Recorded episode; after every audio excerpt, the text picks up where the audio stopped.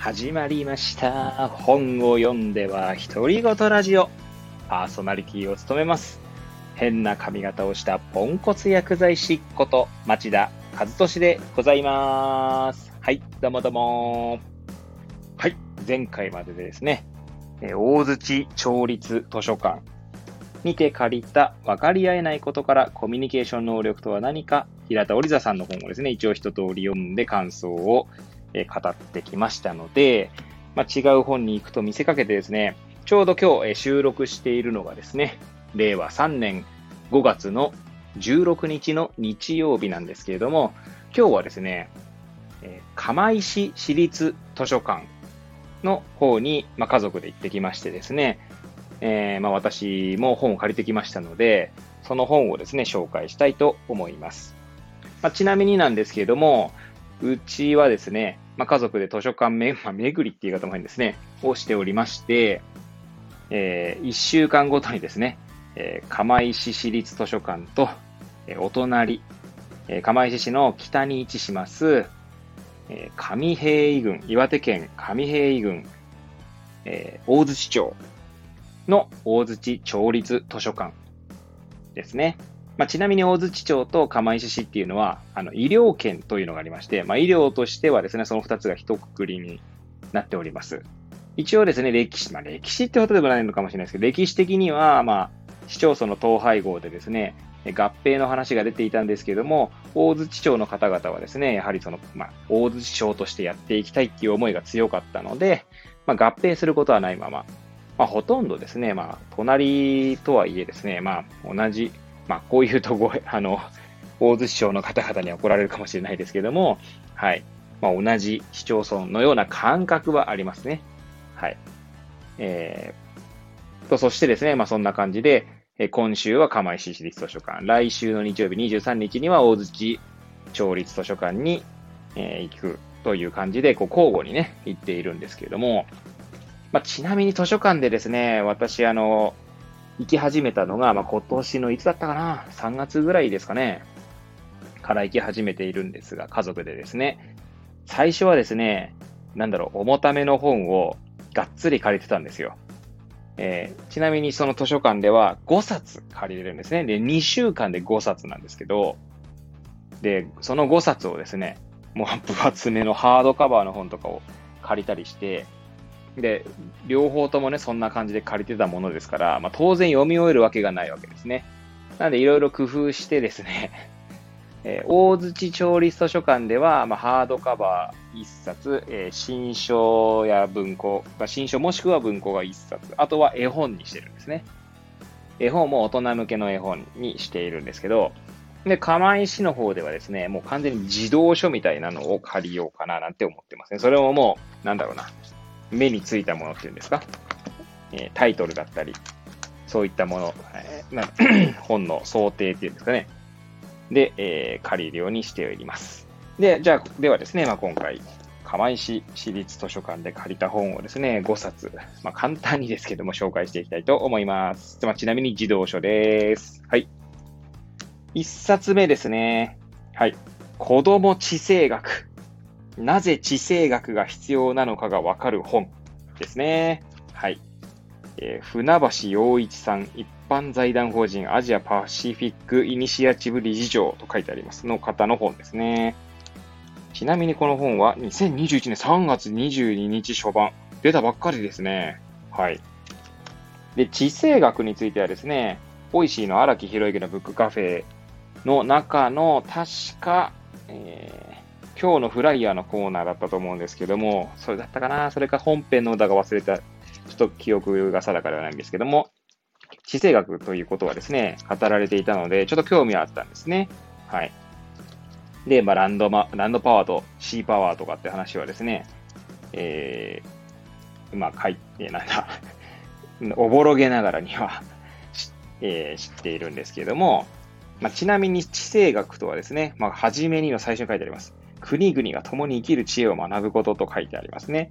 はい。ということでですね、まあ、地、えー地は地球の地なんでしょうが、政は政治の政ですね。はい。そうですね。ここに、はじめにの文章を読むと、地政学についても書いてあるのがわかりますので、ちょっとそこを紹介したいと思います。地政学は地理、歴史、資源、人口、それから宗教、民族、人種などが国々の関係にどのような影響を及ぼすのか、それが平和と安定をどのように脅かすのかといったことを分析し、共に生きる知恵を学ぶ営みです。地政学の性は政治の性です。パワーです。地政学を学ぶということは、政治を深いところで理解するということに他なりません。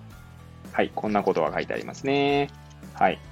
で、まあ、あの、自動書なので、かなり、あの、なんだろうな、一、あの、文字の大きさもですね、まあ、大きめになっております。まあ、入門書よりもより、こう、子供向けなので、まあ、簡単に書いてあるってことですね。入門書のさらに入門書みたいな感じの捉え方として、私はささっと読んでみようかな、なんて思っております。はい。続きまして、はい。三陸海の勉強室。はい。えー、というですね、本ですね。これ、岩手日報社からですね、出ているもので、これも2021年4月1日ですね。結構新しい本ですね。今年の4月だから先月出たばかりの本ですね。で、一応、編著という形で、青山淳さんと、これは黒田祐志さんって読むんでしょうか。ちょっとえー、振り仮名が振ってないので、あ、わかりました。はい、ごめんなさい。源田裕二さんですね。ちなみに青山淳さん、東京大学大気海洋研究所国際沿岸海洋研究センター教授、源田裕二さんはも同じく東京大学ですねえ。社会科学研究所比較現代経済部門の教授となっております。はい。こんな感じでですね、この、まあ、えー、本なんですけど、まあ、これはなんかなんとなく海とかね、ちょっと勉強したいなって言い方も変ですね。海のことをですね、知りたいなと思ってですね、借りてみました。写真も豊富でですね、ささっと読んでみてみたいですね。ちょっと、えー、ちなみに、はい、50ページ、海の大事な働き、地球温暖化のブレーキ役とかね、はい、えー、さささーっとめくって、あお、磯ラーメン、松藻は三陸ならでは、へえ、そうなんだ。知らなかった。えー、地域のシンボルを作る1、精巧なカニのフィギュア。いやなかなか面白そうです。港と関東、観光、注目高いポテンシャル。方法。地元の海もっと深く知ってほしい。いいですね。なんかこう、ちょっとささっと読みやすくてですね、やはり自動書ですので、ちょっとこう、まあ、学びになりそうな感じの本でございます。はい。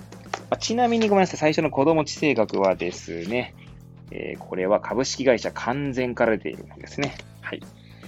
じゃあ3冊目ですね。えー、歴史ご飯。信長、秀吉、家康たちが食べた料理。えー、苦門出版から、えー、こちらも、こちら2020年1月24日初版が出てますね。はい。副題として作って味わい、歴史を知ろうとなってます。監修者は長山久夫さん、食文化研究家、日本長寿？長寿食研究所所長ですね。はい。ま結構ですね、なんつうんだろう。パパーっとめくるとですね、じゃ一瞬こう、なんか料理の作り方みたいな本かと見せかけてですね、まあ、例えば、はい。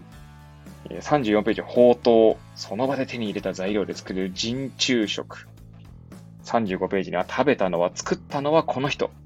武田信玄、風林火山の旗印で信長を恐れさせた武将と書いてありますね。その次のページには、36には、36ページにはですね、粉食文化の発達の背景。えー、東日本はそば、西日本はうどんをよく食べる理由とは、兵糧攻めを助けたもやし。そして作ってみよう方と材料や作り方が書いてあります。えー、いや、ちょっとこれもね、これ、ね、なかなかね、自動書なんですけど、意外にこう、なんか面白そうだなと思って借りてみました。はい。これ、歴史ご飯ですね。3冊目でした。はい。4冊目ですね。はい。エベレスト。命、祈り、挑戦という本でございます。こちらは2019年7月31日に序盤が発行されてますね。えー、サングマ・フランシスさんのデビュー作、文ですね、文章。そして、リスク・フェンさん、中国出身のイラストレーターの方ですけれども、その人が絵を描き、ちなみにサングマロさん、あ、フランシスさんはロンドン大学ゴールドスミス校の英文学科を卒業し、出版社に勤めた後、フリーランスの絵本編集者兼ライターとしてノンフィクションの子供の本を中心に活躍している方でした。で、リスク・フェンさんが中国出身のイラストレーター。え、2014年に米国のアメリカですね、メリーランド・インスティチュード・カレッジ・オブ・アートを卒業。現在はニューヨークを拠点としてアップルやニューヨーク・タイムズなどの大手企業の広告や雑誌のイラストイラストレーションを手掛ける。本作品が、え、本デビュー作、え、デビュー作、デビュー作ですね。そして、え、千葉茂樹さん、翻訳家ですね。はい。この方が翻訳した本になります。結構ですね、エベレストはたまたまですね、それこそボイシーの荒木博行のブックカフェでですね、あなんだっけな、えデスゲー、デスゲームじゃなくて、えー、ちょっとタイトル忘れてしまいましたけども、えー、登山家の方ですね、の本が紹介されていまして、まあ、その方は登山家なんですけれども、まあ、実業家でですね、ちょっとや名前出てこないんだよな。完全に忘れちゃいました。まあ、有名な方ですね。2018年ぐらい確か、エベレスト登頂中に亡くなってしまった方なんです。36歳だったかな。はい。まあ、それはさておき。まあ、というのもあってですね、ちょっとエベレストっていう単語に惹かれて借りましたね。はい。ちなみに、4ページ、はじめにですけど、この地球には今も山が、あ、読みますかね。はい。この地球には今も山が育ち続けている場所がある。ヒマラヤ山脈だ。ヒマラヤ山脈には8000メートル以上の世界で最も高い14の山のうち10の山がひしめき合うようにそびえている。へえ、そうなんですね。とかね。あとは、20ページ適当に開けましたけど、クーンブ地方のシェルパ、伝統的な衣装とかね。はい。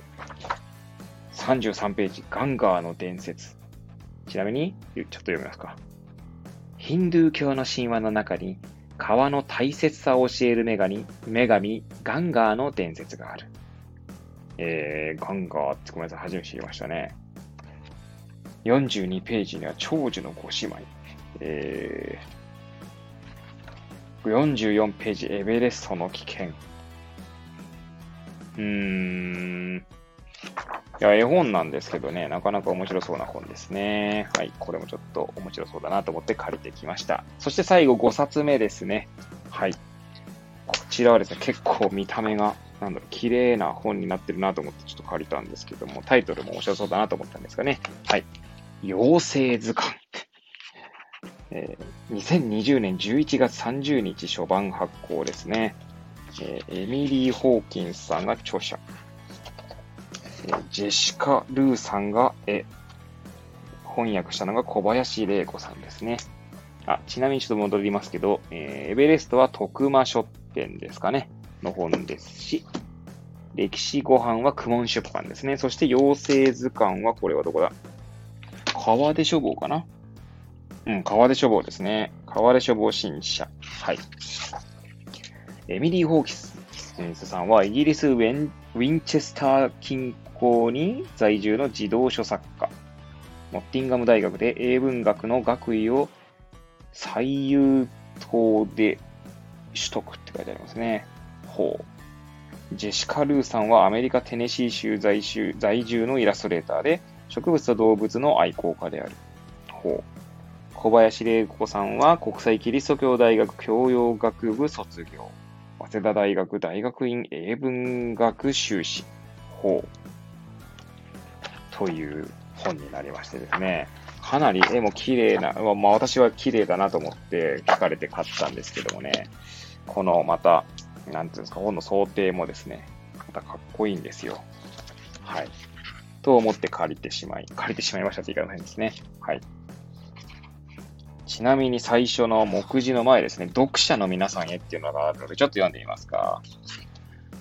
この本の元になった1920年代の資料は、ロンドン自然史博物館の保管所の未確認ファイルから発見されました。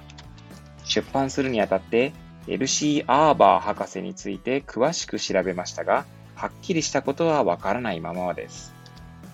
えー、ちなみにですね、妖精の本なんです。妖精ってあの、フェアリーとかの妖精ですね。はい。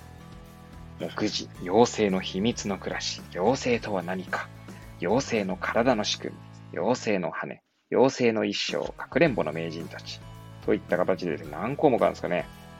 十何項目ありますね。今途中までしか読んでないですけども、まあもちろんですね、なんかこう、少しちょっとロマンをこうくすぐるようなえー、本ですので、なんかちょっとこう、子供の気持ちを、こう、保って、保っておきたいっても変ですね。あの、そういうためにちょっと、もいいんじゃないかなと思って書いてみましたね。はい。この本3200円するんですね。へこれ多分現代のタイトルが A Natural History of Fairies になってますね。はい。ちょっとこれもね、読んでみようと思います。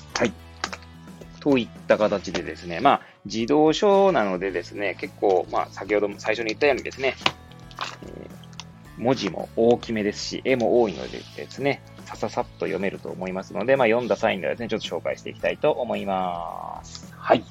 というわけでですね、今日は、釜石市立図書館で借りてきた本をですね、まあ、紹介してみました。はい。またですね、次回からはまた、えー、なんだ、本を読んでのね、感想を述べていきたいななんて思ってますので、もしよければ、えー、お聞きいただけるとありがたいと思います。そしてですね、こんなぐだぐだな放送でしたけれども、最後までお聞きいただいた皆さんには感謝しかありません。本当にありがとうございます。はい。じゃあそれではまたですね、次回お会いいたしましょう。さようなら。